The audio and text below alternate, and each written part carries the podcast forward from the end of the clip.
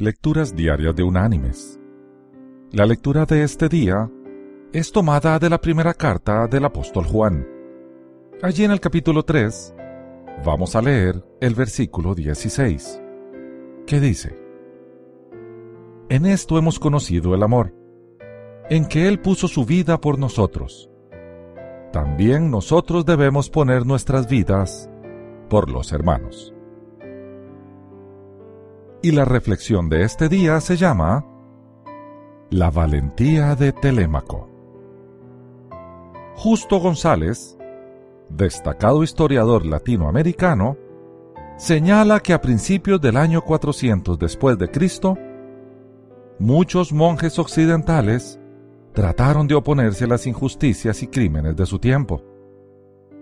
Símbolo de ellos fue Telémaco, el monje que se lanzó a la arena en el circo romano y detuvo un combate de gladiadores. La multitud enfurecida y supuestamente cristiana lo mató. Pero a partir de esa fecha, y en respuesta a la acción de Telémaco, los combates de gladiadores fueron prohibidos por el emperador Honorio. Al igual que entonces, en nuestros días también necesitamos actuar con hechos que produzcan cambios profundos y duraderos. Ya sea que estemos al mando de una nación o simplemente seamos un número más para las estadísticas, somos responsables en mayor o en menor escala del bienestar de nuestra generación. Para actuar se necesitan tres cosas fundamentales. Primero, tener esperanza. Segundo, conocer las causas de los problemas de nuestro mundo. Y tercero, entregarse concienzudamente para ser parte de la solución. Ningún pesimista desesperanzado ha logrado algo por la humanidad. Resolver simplemente las consecuencias del caos humano nunca ha servido para establecer cambios a largo plazo.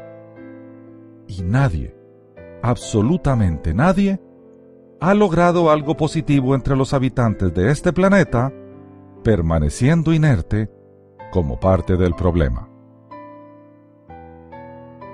Mis queridos hermanos y amigos, Dios no envió un folleto lleno de palabras desde el cielo para hablarnos de su gran amor.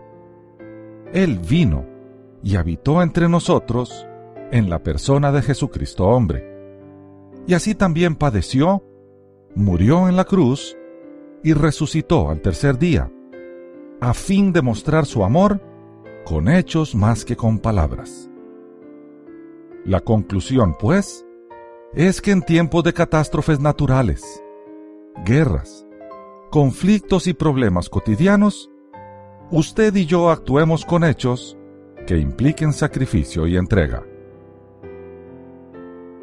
Mientras muchos pierden el tiempo en el ocio, la diversión superficial, los discursos huecos, la queja y el pecado, Jesucristo nos invita a seguir sus pasos. Entonces, al igual que el monje Telémaco, en los días del Imperio Romano, lancémonos a la arena y gritemos a viva voz. Es hora de cambio. Es hora de actuar. Que Dios te bendiga.